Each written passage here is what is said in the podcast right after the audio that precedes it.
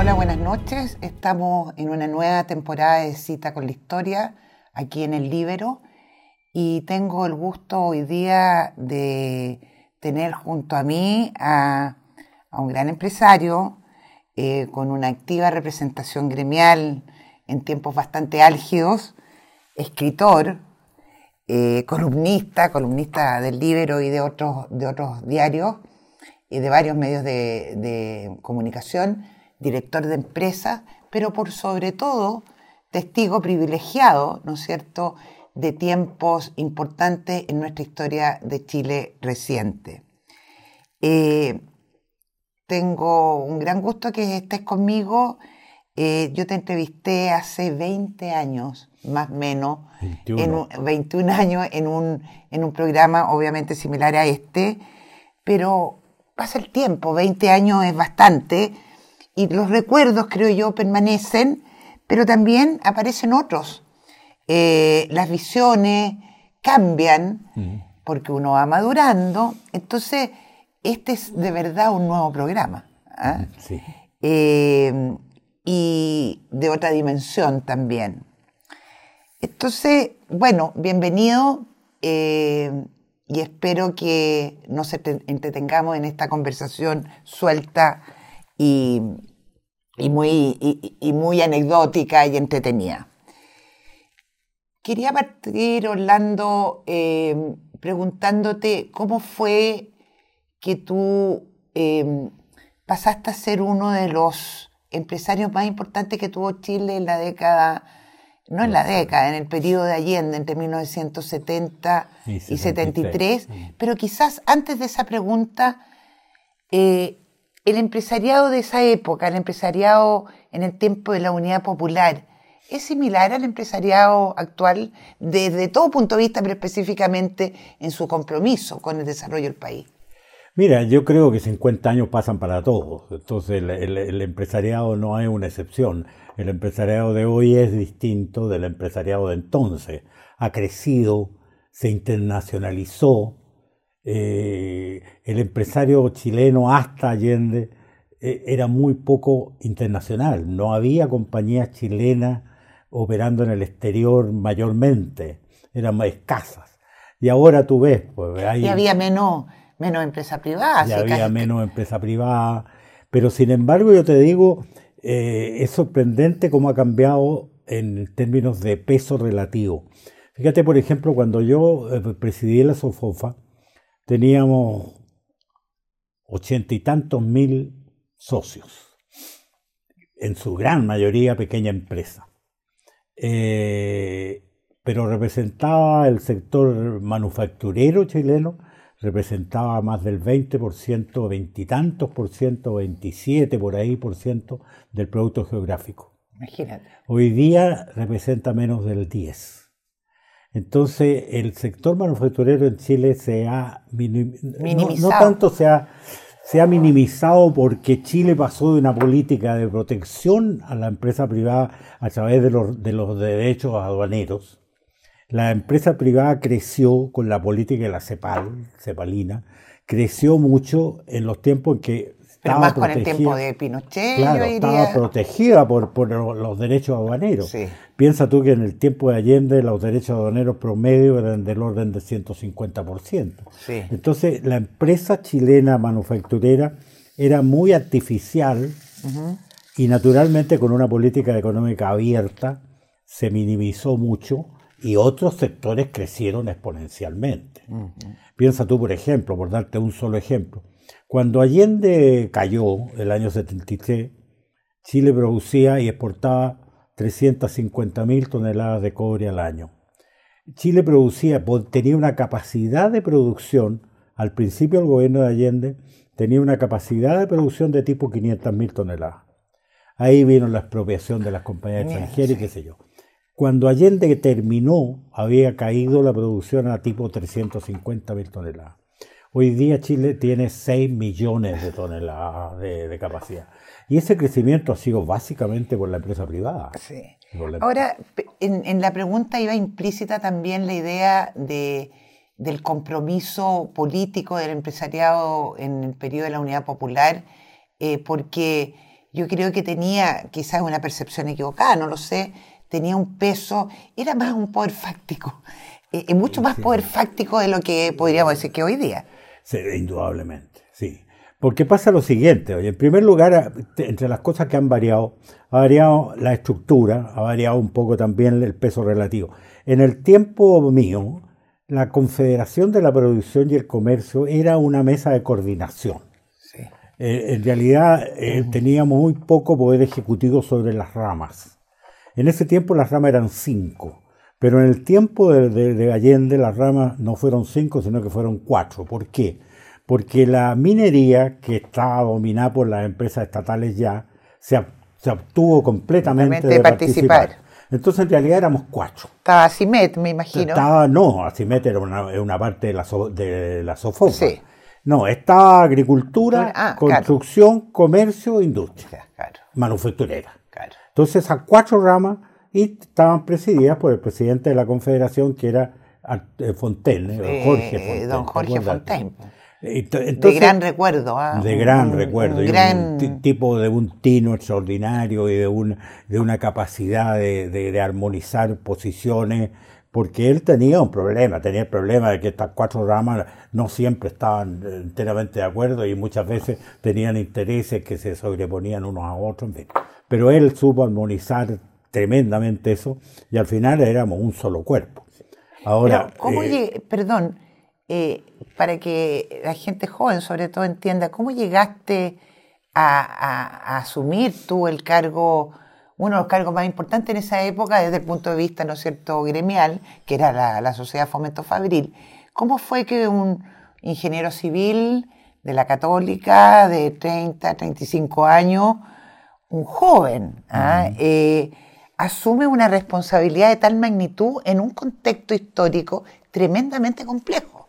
Muy, mira, en realidad te digo, yo, yo no tengo ningún mérito personal en esa ascensión. Fui succionado por el vacío de poder. La naturaleza odia el vacío, tú sabes. ¿Y qué pasó? Pasó que el triunfo de Allende en septiembre del año 70 produjo un terremoto tan grande. La gente de hoy día, que es la gran mayoría, no se puede imaginar lo que pasó entonces. Trata de describir el ambiente. Mira, el ambiente fue terrible. Eh, eh, eh, Allende ganó un día viernes. Yo me acuerdo oye, que en la tarde del día viernes, cuando empezó a caer la noche, y empezó a verse que el recuento de votos eh, daba a Allende por estrechísimo ganador, pero ganador. Se empezó a producir un, una sensación de pánico terrible y de júbilo terrible en algunas partes. ¿Te fijas tú? Entonces empezó a salir la gente a la calle, empezó, empezó a vaciarse el barrio alto, y al día siguiente, oye, era una cosa de huir eh, de, Chile. Había gente que se fue de Chile inmediatamente, que dejó autos botados en el camino para ir al aeropuerto y tomar aviones. Era, mira, era, era un clima indescriptible. ¿Y eso era por una campaña del terror, como dicen muchas veces mira, la izquierda? Había una polarización muy grande, ¿ah? muy grande. Que uno de los cambios del país es como ahora, con tanta polarización como hay ahora, la gente como que se lo toma con más calma. Yo noto una cosa distinta de, lo que esa vez, pero esa vez fue una cosa cósmica. Me acuerdo que una vez en una charla con Allende, eh, él me, porque siempre las charlas con Allende mía estoy escribiendo sobre la materia, así que lo tengo muy fresco, eran una parte muy seria que tomábamos desayuno juntos o almorzábamos. Entonces había una parte que era obviamente el objeto de la reunión en que tratábamos temas muy antagónicos siempre y muy discutidos, pero siempre él era muy simpático, tremendamente simpático, y caíamos en una etapa coloquial, llamémoslo así, que hacía chistes, yo, yo le contestaba también insolencias y cosas por el estilo. Entonces, en una de estas ocasiones, él me dice, oiga, usted no puede encontrar que mi gobierno es toda cosa mala. Algo bueno le habrá encontrado usted a mi gobierno. Entonces yo le digo, déjeme pensar, presidente, ¿qué es lo que le encuentro bueno a su gobierno? Mire, ahora que pienso, hay una cosa buena. Fíjese que cuando usted ganó era un viernes. Al día siguiente, sábado, en la casa al lado la mía había un remate porque la habitaba el, encargado aéreo de la Embajada de Estados Unidos. Y el tipo tenía que volver a su patria y estaba rematando todo.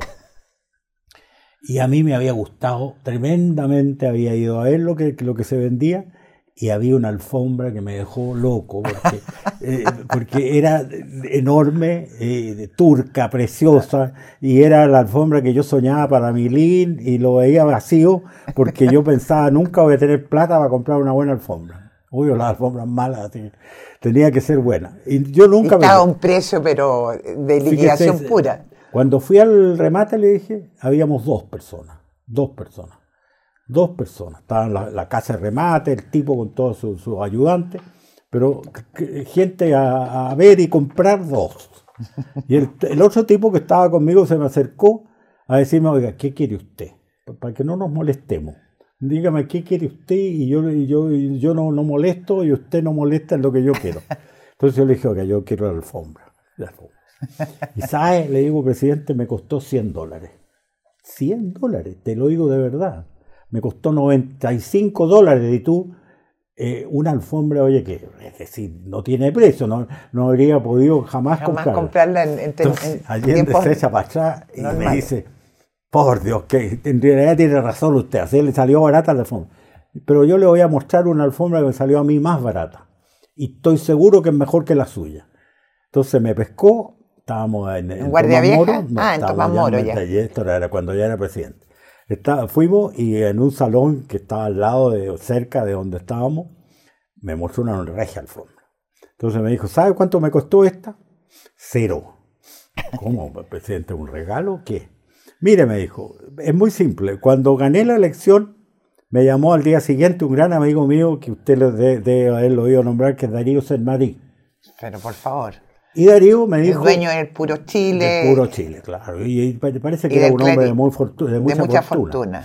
Entonces me dijo por teléfono, oye Salvador, ahora te, te, vas a convertir en presidente de Chile y vas a tener que recibir gente, qué sé yo, no podéis seguir viviendo en esa posilga donde vive.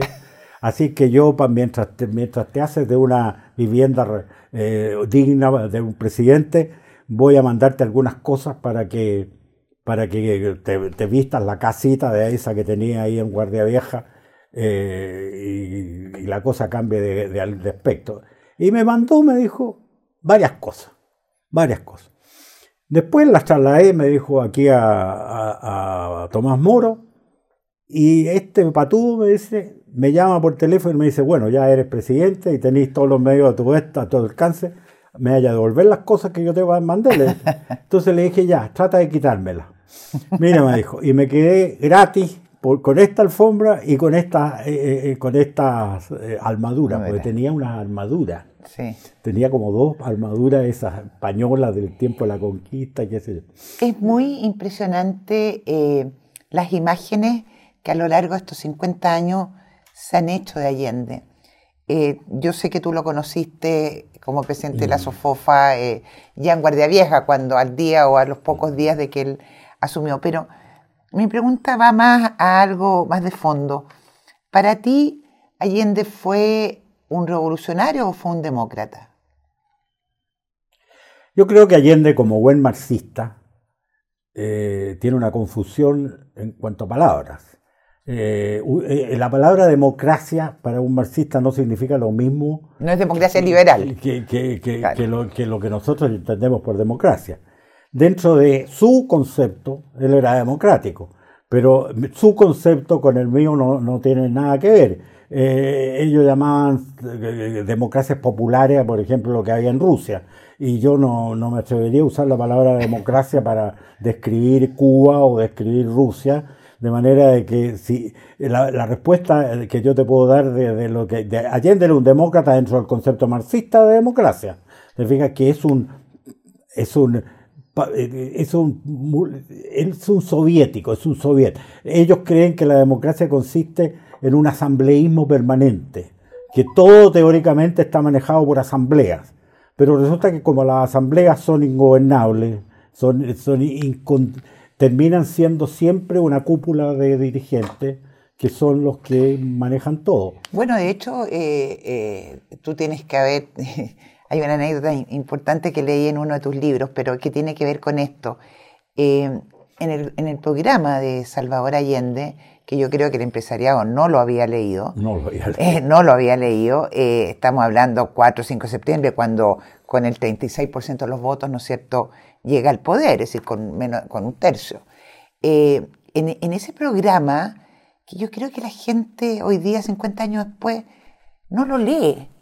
Y dice, entre otras cosas, que hay que eliminar, obviamente, la democracia burguesa, eliminar el Senado, eliminar la Cámara de Diputados y conformar una Asamblea Popular, que es exactamente lo que me estás diciendo. Lo que yo te digo, pero si eso es, eso, mira, había que visitar, por ejemplo, Cuba, había que visitar Rusia.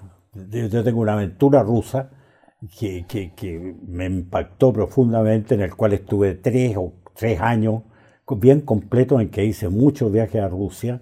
Vi la Rusia. ¿A Rusia o a la Unión Soviética? A la Unión Soviética. A la Unión Soviética, bueno, perdóname esta, la Unión Soviética.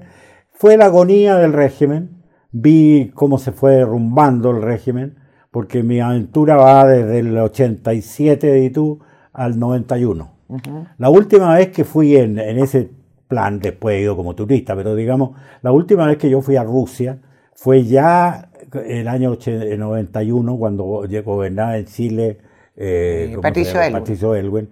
y fuimos con un lote de empresarios, fuimos como 50 personas que teníamos como coordinador mi oficina, porque yo llevaba tres años metido ahí, ya tenía una oficina en Moscú, entonces vi, vi, bien la agonía del régimen y lo que ellos... Entonces el régimen se... Pero había... había eh, no, perdón, sigue. Te digo, el régimen se basaba en eso, el principio de que lo mismo que, que en China. Yo cuando visité China y me mostraron la, con orgullo la Asamblea Nacional. La Asamblea Nacional era un teatro, teatro, donde caen 3.000 personas. Y entonces así esa cuestión tenía reuniones, reuniones una vez cada dos años, creo. Entonces delegaba el poder en un grupo de 100 personas. Y eso delegaba el poder en un grupo de 10 personas. Y eso en el poder. Entonces terminaban en una cúpula. Y, todo este aparato para abajo era nominal, porque en la práctica no tenía ningún poder de decisión de nada.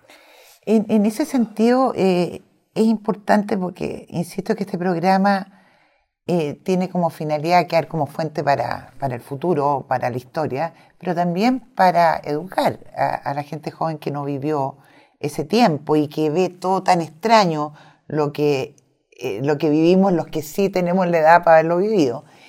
Eh, a mí me parece importante que tú cuentes lo que pasó en, en Cuba cuando a ti te tocó el año 71, ya con ya con eh, Salvador Allende de presidente, eh, tuviste que ir a Cuba y tuviste una experiencia eh, que de alguna manera denota lo que es un gobierno dictatorial y lo que es un gobierno autoritario. Sí, mira, cuando yo, ni siquiera era presidente de la SOFOFA en ese momento, cuando yo en enero del 71 me, nombraron presidente de ACIMET. Ah, ACIMET es una rama de la SOFOFA. Asociación de Industriales Metalúrgicos. Claro, era una de las 15 o 16 ramas que tenía la SOFOFA.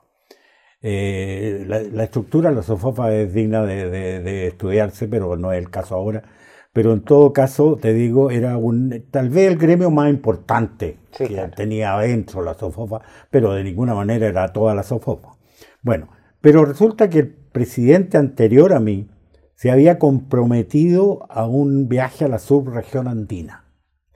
Y en su única entrevista con Allende, Allende lo convenció de ir a Cuba. Entonces yo heredé el cargo con el compromiso de eh, hacer este viaje a la subregión andina y pasar por Cuba. Abril del 71. Abril del 71. Y yo asumí la SOFOFA en, junio, del 71. Exactamente. Bueno, eh, entonces fuimos a, Cuba, partimos de Chile, estuvimos en Perú, después en Ecuador, qué sé yo, no me acuerdo bien el orden, pero llegamos a Cuba. Y llegamos a Cuba muy en vísperas del primero de, mayo. Primero de mayo. Entonces llegamos allá, no, no estaba Fidel en la isla, estaba haciendo un viaje al extranjero o algo así. No, había un grupo de, de dirigentes y qué sé yo esperándonos gran aparato de, televisión, de todo de lo que había de periodismo. Y, es decir, de un solo periódico el grama. Nosotros muy, oye, muy, muy eh, sintiéndonos muy incómodos. Yo no había querido ir a Cuba. Yo habría, sacado de, la, de, la, lista a Cuba si hubiera podido, pero no pude. Y eh, estábamos yo ahí conversando cuando siento que un señor se me pare al lado y me dice en el oído, tenemos que hablar antes que usted inicie cualquier actividad. Entonces yo le digo, ¿quién es usted? Entonces me acuerdo de perfecto de él, no me acuerdo el nombre, pero me acuerdo. Entonces me dice, yo soy el encargado de la Embajada de Chile. Aquí.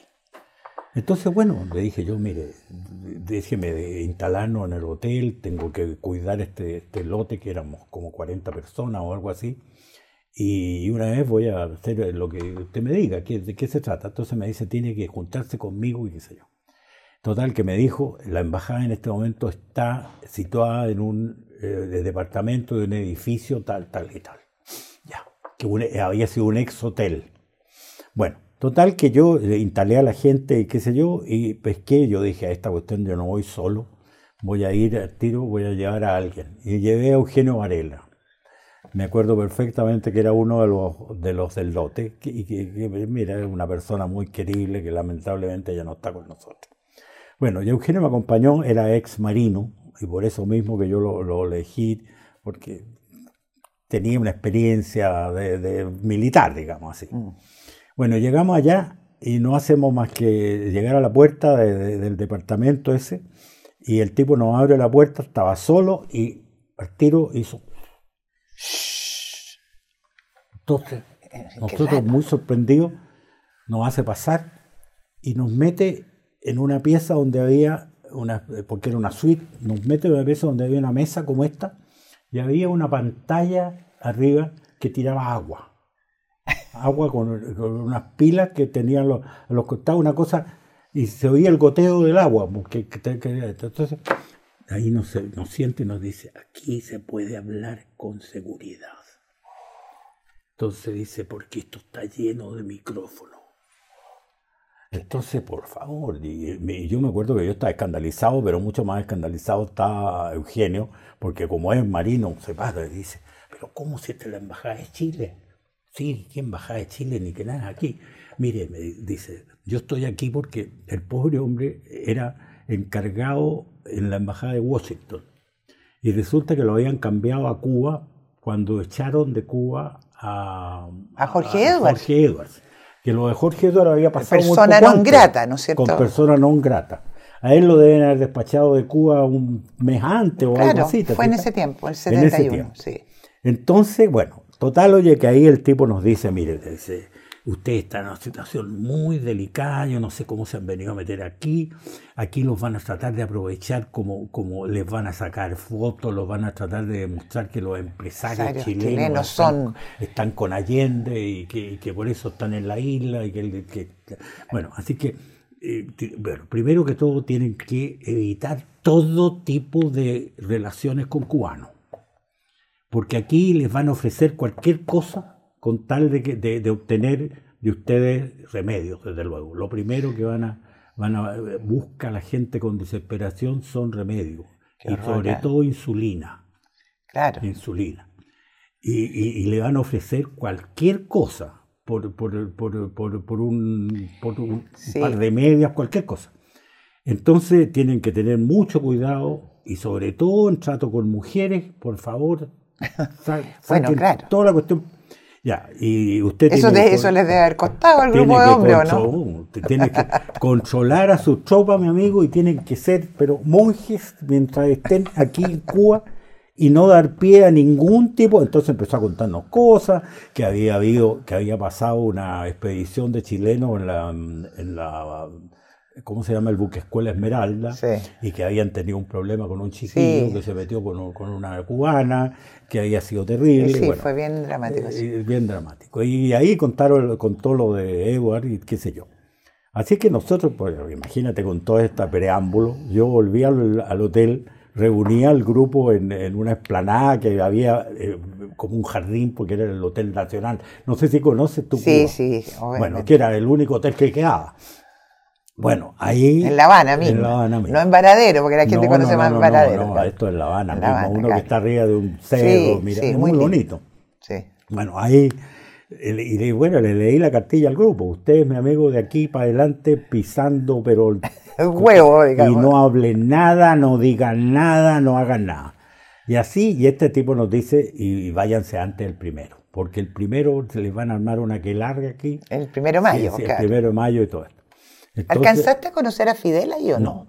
Ahí en ese. No estaba En, Cuba en ese momento, como te digo, y nosotros salimos cascando el día anterior al primero de mayo. Inventamos, porque inventamos, una, una pasada por México que no estaba en ninguna agenda, porque, nosotros teníamos que tener un pretexto para salir de, Cuba. y salimos de Cuba el día anterior al primero de mayo. Y el primero de mayo estábamos durmiendo en, en, México cuando recibo una llamada por teléfono. Yo. Entonces era Eugenio Egreman desde Chile. Gran empresario. Gran empresario. También ha fallecido. En la Sofofa y ha sido presidente. El único, muy amigo de Jorge Alessandri. Sí, muy eh, amigo Jorge, de don Jorge. Presidente de la Asociación Chilena de Seguridad por muchos años. Eugenio tiene un, privilegio curioso. Es el único presidente de la Sofofa que ha sido dos veces presidente de la Sofofa en periodos separados. Gran personaje. Gran personaje. Y me llama, y ha sido uno de los gestores de mi presidencia, y me dice, Orlando, vuélvete a Santiago de inmediato. Pero ¿cómo le digo? Toma el primer avión. Sale del hotel, busca un avión y vente a Santiago. Entonces yo me alarmé. Entonces llegué el 2 a Santiago. Porque pesqué un avión, no me acuerdo, fue un drama salir. Pero salí y llegué a Santiago. Y en el aeropuerto estaban esperándome, había cuatro o cinco señores esperándome, entre los cuales estaba Eugenio, y estaba el presidente de la Sofofa el que había sido el presidente de la SOFOFA. Lira, creo que era el apellido. Era, el que estaba ahí en el aeropuerto era Vicente, era, era mm, ¿cómo se llama? Ay, Dios mío, eh, de, de, la familia de, de Punta Arena, por los famosos. Ah, Menéndez. Menéndez Prende. Pero claro. Estaba Pedro Menéndez. Pedro Menéndez Prende. Lógico. Y Pedro Menéndez, que era, había sido el presidente de la SOFOFA hasta enero, hasta enero o febrero. Claro, se fue a Buenos Aires a vivir por razones obviamente políticas. Estaba ahí esperándome, entonces mi mujer me acuerdo que estaba esperando con cara de espanto, no sabía qué es lo que estaba pasando, y ahí le dijeron, Lilianita, ándate para la casa, eh, porque tu marido viene con nosotros, tenemos un problema urgente que hablar con él. y fuimos a la casa de eh, Pedro Menéndez. Y ahí en la casa me dicen, tenéis que asumir la sofofa. Pero, pero ¿cómo? Si acabamos de, tener un parto de los montes para elegir a, este chiquillo, el, del Mercurio. Siempre digo el del Mercurio porque el hermano era gran era, fotógrafo. Era el fotógrafo que sacó las fotos, ¿no es cierto? Eh, en, ¿Te acuerdas En, eh, el día del 11, pues. Claro. Eh, sacó las fotos de Allende. Era gran, gran, gran fotógrafo. Gran fotógrafo. Entonces, Pedro, pero si, si acabamos de, nombrar a Pedro Lira, porque efectivamente lo habíamos nombrado muy poco antes, y nos costó un mundo que encontrar una persona que aceptara el cargo. Yo y ahí participé ya como presidente de ACIMED, que era un, gremio importante dentro de la SOFOFA, entonces me tocó participar en la, en la gestión para encontrar un presidente. Entonces me dicen, sí, pero el tipo, mira, lo estamos sosteniendo en la silla porque quiere todos los días irse. Pero ¿qué pasa? Bueno, me dice que le arrasan con las empresas de los, de los dirigentes inmediatamente y este hombre es gerente de una empresa que es la, en realidad es de su cuñado. Era la interoceánica. Claro. No, no, no, era, la Curtiembre. Era, la Curtiembre, la perdón. Curtiembre, era los Dagorret, ¿te Sí, sí, sí, sí, perdón. Entonces lo deben estar presionando a su empresa que elija entre la empresa o la Sofofa. Claro, porque ya en ese tiempo se había iniciado, acuérdate Orlando, eh, eh, noviembre, el 4 de noviembre asume, asume ya oficialmente, se, va a la moneda Allende, pero las expropiaciones de los bancos y de la industria empiezan en menos de un mes. En menos de un mes. Entonces ya estamos en, estamos en mayo, eh, estamos abril, mayo, mayo de, del 71, y ya era un hecho de la causa eh, que, habían tomado muchas que habían tomado muchas industrias, muchas empresas, por lo tanto la situación era bastante dramática. Bastante dramática. Entonces asumir tú esa responsabilidad era, y tan joven, era, era un peso, ¿no? Ahora, yo, yo, pues, yo, como te digo, yo, yo tengo el destino de testigo privilegiado y entre, y entre las cosas de que soy testigo, soy testigo de mí mismo. O sea, tengo, tengo, la, muy bueno. tengo la facultad de mirarme desde afuera. Yo, yo, yo creo no todos podemos hacer eso. Eh, no todos es bueno, podemos hacer es eso. la capacidad de, de, pensar que estoy mirándome desde afuera. Te subes al helicóptero y te miras. Y, y, que miro. Entonces yo no me hacía ninguna ilusión. Sabía perfectamente por qué me estaban ofreciendo el cargo. Me estaban ofreciendo el cargo porque era joven, porque era de una empresa insignificante comparada con las grandes empresas chilenas, que no tenía ninguna fortuna, que era un perejil, digamos. Eh, entonces eh, este gallo no ofrece blanco. Eh, eh, el presidente para este momento, ¿te fijas tú? Ya. Entonces, bueno, te, estás minimizando bastante, pero en fin. No, no, no, si ese era el sentimiento, era ese. Ahora, no resulté así, ese es otro cuento, pero, pero, la realidad es que yo no me hago ilusiones respecto a los méritos que yo tenía, pues no los tenía. Imagínate que seis meses antes yo, era uno de los 21 dirigentes de, Asimet. Entonces, ¿qué podía yo pensar de, esta ascensión brutal? Nada. Eh. Soy un Boric de la época, porque Boric le debe pasar lo mismo. ¿eh? Todavía no debe despertar de, la cosa que, lo llevó de una federación de estudiantes a la moneda. Entonces, las soluciones del poder son así de violentas. Oye, eh, estamos hablando cosas serias y cosas anecdóticas a la vez, porque es que tú eres un hombre muy entretenido. Eh, cuando empezaste tu, relación con Allende, eh, por ahí supe que tú eras muy amigo de la Payita, que era una gran amiga de Allende, ¿no es cierto? Todo eso lo, sabemos. Entonces, me encantaría que nos, eh, que nos contaras el contacto y, sé que, y sé que la Payita te agradeció hasta su muerte, muchas gestiones que tú hiciste a su favor a posteriori, pero me interesa más... Eh, ¿Cómo se gestó esta eh, relación? claro, que fue interesante. Yo cuando, yo cuando salí de la universidad, estaba haciendo una memoria que... Explica quién es la payita, eh, porque no todos saben quién es la payita. La payita, la, la Miriam Contreras, era una mujer que tendría... Buena moza. Muy, la vallita era un verdadero misterio de esas personas, oye, que son mucho más atractivas que bonitas, en realidad. Sí. Era una mujer muy atractiva y de mucha personalidad que irradiaba esa personalidad. Ella era la secretaria, entre comillas, del marido, que era don Lucho Ropert, eh, don Enrique Ropert. Y Enrique Ropert había tomado el, el papel de su hermano fallecido en una empresita que se llamaba Rupert Ingenieros. Exacto.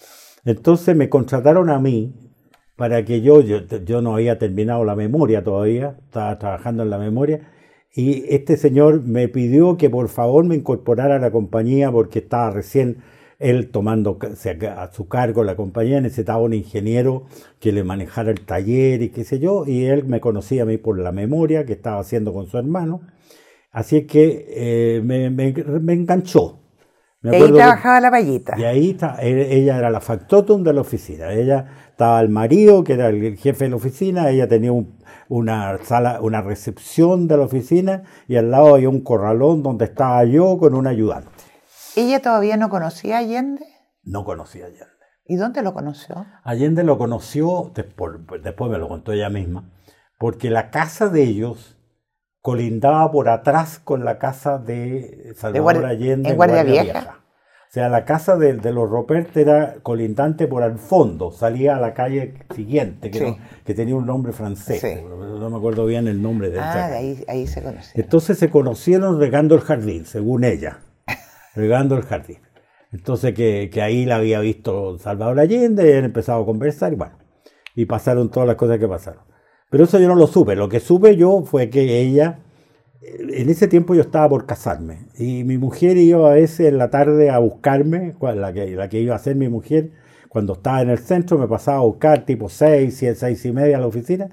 Y ahí conversaba un rato esperándome a mí con la payita y la payita se, se le encantó mi mujer, que ella era mayor que yo, si de haber tenido, qué sé yo, no sé cuándo nació la paya, pero de haber tenido unos 10 años, tal vez 8 años mayor que yo, una cosa así. Y el marido era mucho mayor que ella. Eh, bueno, y ahí eh, ella se le, cayó muy bien mi mujer, hizo muy buenas amigas con nosotros, y me acuerdo que nosotros nos casamos en noviembre y ellos nos hicieron un regalo absolutamente proporcionado, porque yo llevaba dos meses trabajando en la compañía, y nos hicieron un regalo, pero eso absurdamente grande comparado con lo que me conocían, si yo llevaba dos meses con ellos o tres meses. Y bueno, cuando yo volví de mi luna de miel, empezábamos ya el trabajo regular en la oficina, por ahí por marzo del año siguiente, Enrique eh, eh Robert me, me, me pesca y me dice que él se va con su familia a Francia.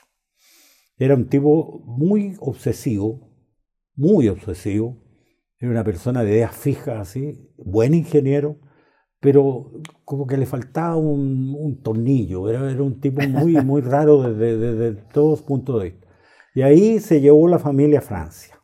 Y yo los perdí de vista y me quedé trabajando todavía unos meses en la compañía, pero a cargo del tercer hermano, que era Miguel Roper. Pero cuando te reencontraste con ella... Yo no la vi, empecé a oír los rumores, cuando volvieron de Francia, no la vi para nada, y empezaron los rumores del cuento con Allende, cuando Allende era senador y nada más. Empezaron los rumores a oírse y qué sé yo qué, que, de la relación de ella con Allende, y yo, pero yo me la oía y bueno, y punto. Y ahí la primera vez que la vi fue exactamente a la semana McKinney, a, a, los cinco días de asumir yo el cargo de presidente de la SOFOFA. Julio del 71. 2 de junio, junio del 71. El 8 de junio del 71, o sea, seis días después, mataron a don Edmundo, Edmundo Pérez, Sujo. Eh, hagamos un paréntesis de eso. Fue tremendo ese asesinato porque la verdad es que cuando se habla del gobierno de Allende, muchas veces se olvida no solo la polarización, el desabastecimiento, todo lo que sabemos, pero que hubo muchos asesinatos.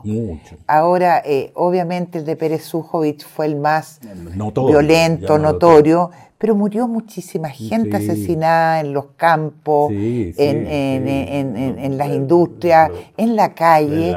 y es como que eso no... Había un clima de violencia y que era más notable porque no había mucho crimen. Crimen intelectual, ya entonces esto resaltaba más todavía. Resaltó y fue muy, muy, ¿crees tú que fue importante ese, políticamente hablando, ese asesinato porque implicó un cambio radical en la democracia cristiana? Así es. Fíjate que... ¿Cómo lo viviste tú eso? Mira, eso, como te digo... Perdón que te interrumpí, pero es que son tantas las cosas que hay que hablar. Y son tantas emociones que se vienen encima juntas mm. cuando uno evoca esto. Resulta de que yo conocí a la familia Don Mundo porque un compañero mío de la universidad y del colegio, fue el único que, fuimos compañeros del colegio y luego de ingeniería.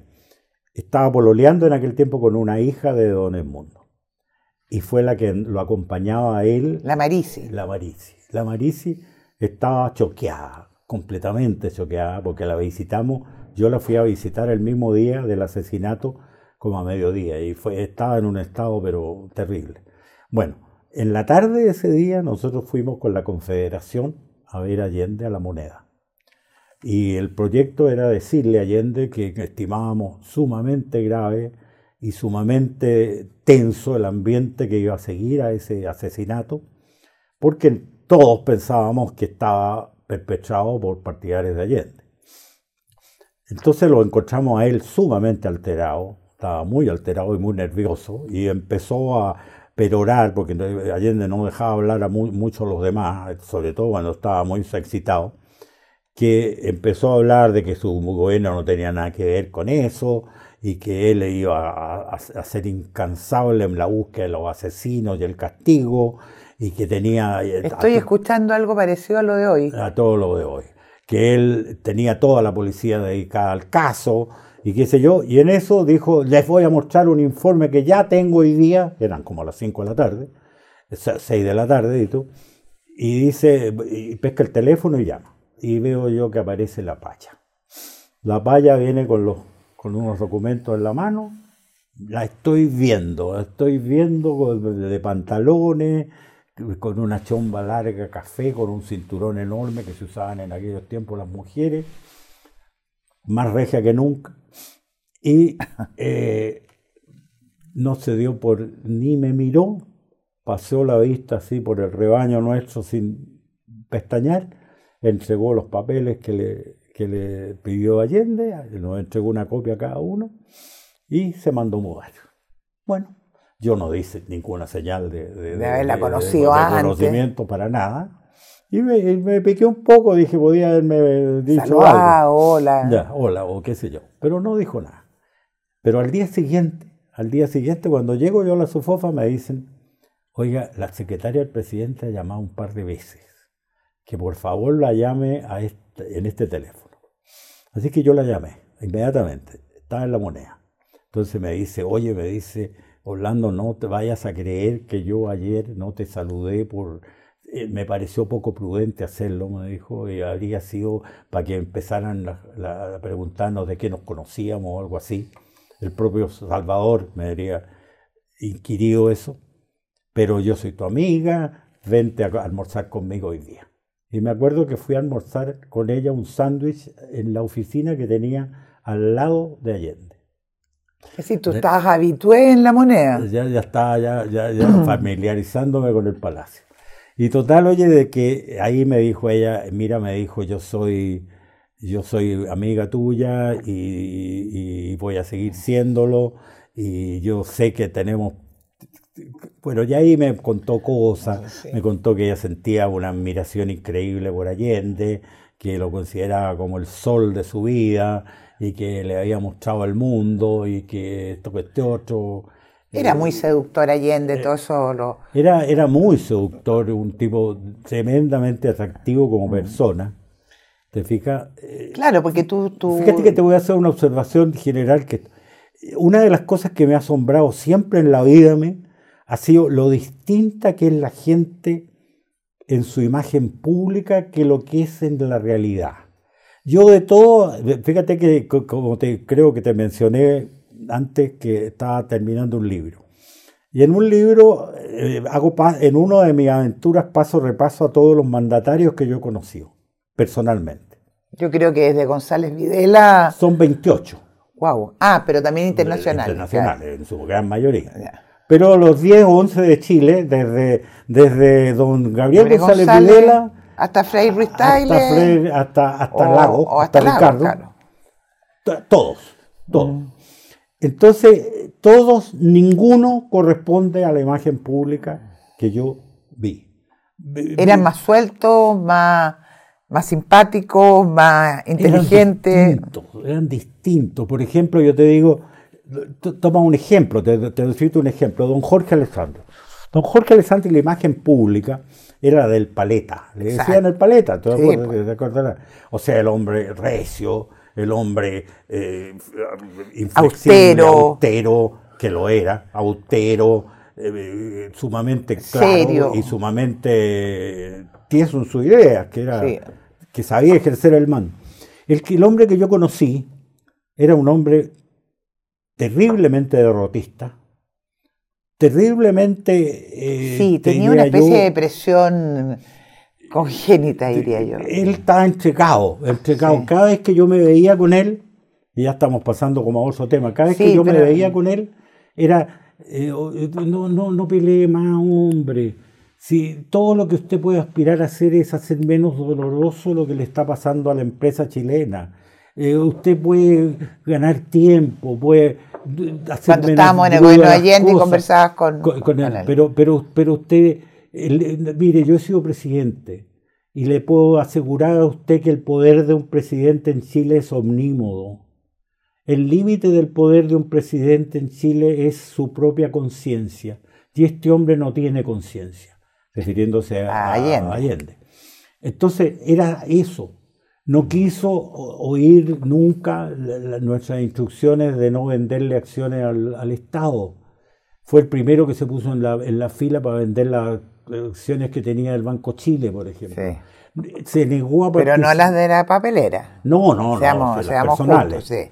No, sí, era, pero eran gestos, ¿no es cierto?, que hechas por alegarle un presidente. Eh, exacto. Y después, oye, no quiso ni siquiera que, prestar la imagen para que la campaña de, de, la papelera no. Sí, no la Que la diseñamos nosotros Oye, y que, nos rogaba el gerente general, que era, ¿cómo se llama este que fue presidente de la Sofofa después? Eh, Ay, Dios mío. No era Heireman, pues. No, no, era Heireman, el, presidente, el gerente general de la papelera. Después fue, ay, Dios mío, ya. Ya, ya, pues estamos los dos, ya. Eh, rogaba que nosotros defendiéramos la papelera, pero el presidente de la papelera no nos quiso prestar ni la imagen de él, mm. para sacarle una foto que apareciera. Los... Entonces, era una persona así. Oye, eh, eh, nos queda poco tiempo, lamentablemente. quería preguntarte sobre, a tu juicio, cuál fue el motivo de fondo del fracaso del gobierno Salvador Allende. Económico, político, social. Mira, el fracaso, eh, en eso yo lo encuentro una O, o quizás tú me digas que no fue un fracaso, puedes decirme también. Fue un fracaso atroz. Fue un fracaso atroz. El estado en que estaba Chile el día que cayó Allende eh, era espantoso. El país está quebrado y no tenía... ¿A ti te consta Me consta, absolutamente. Pues si no te olvides que yo, cuatro días después del, golpe de Estado, tomé a mi cargo el, el, manejar la contingencia. Yo nunca manejé la economía chilena, pero sí manejé la contingencia que quedó al caer Allende. Al caer Allende, hoy Chile estaba quebrado, literalmente, y tenía reservas para una semana de, no, de no poder hacer pan porque no teníamos chivo, ni teníamos con qué comprarlo. Entonces, la verdad, las y una deuda. Una eh, deuda gigantesca, vencida. No, el estado del país era catastrófico, ¿te fijas? Pero la verdad de las cosas es que eh, la situación aguantó. Yo creo que el, error enorme de Allende, y por eso es que lo veo peligrosas semejanzas con la situación de, en este punto, en muy pocos puntos, pero en este sí, es que eh, Allende, oye, tenía un, precipicio delante de él que no era ya salvable. Era, era una situación en que la capacidad correctiva del sistema democrático que había en ese tiempo se había agotado.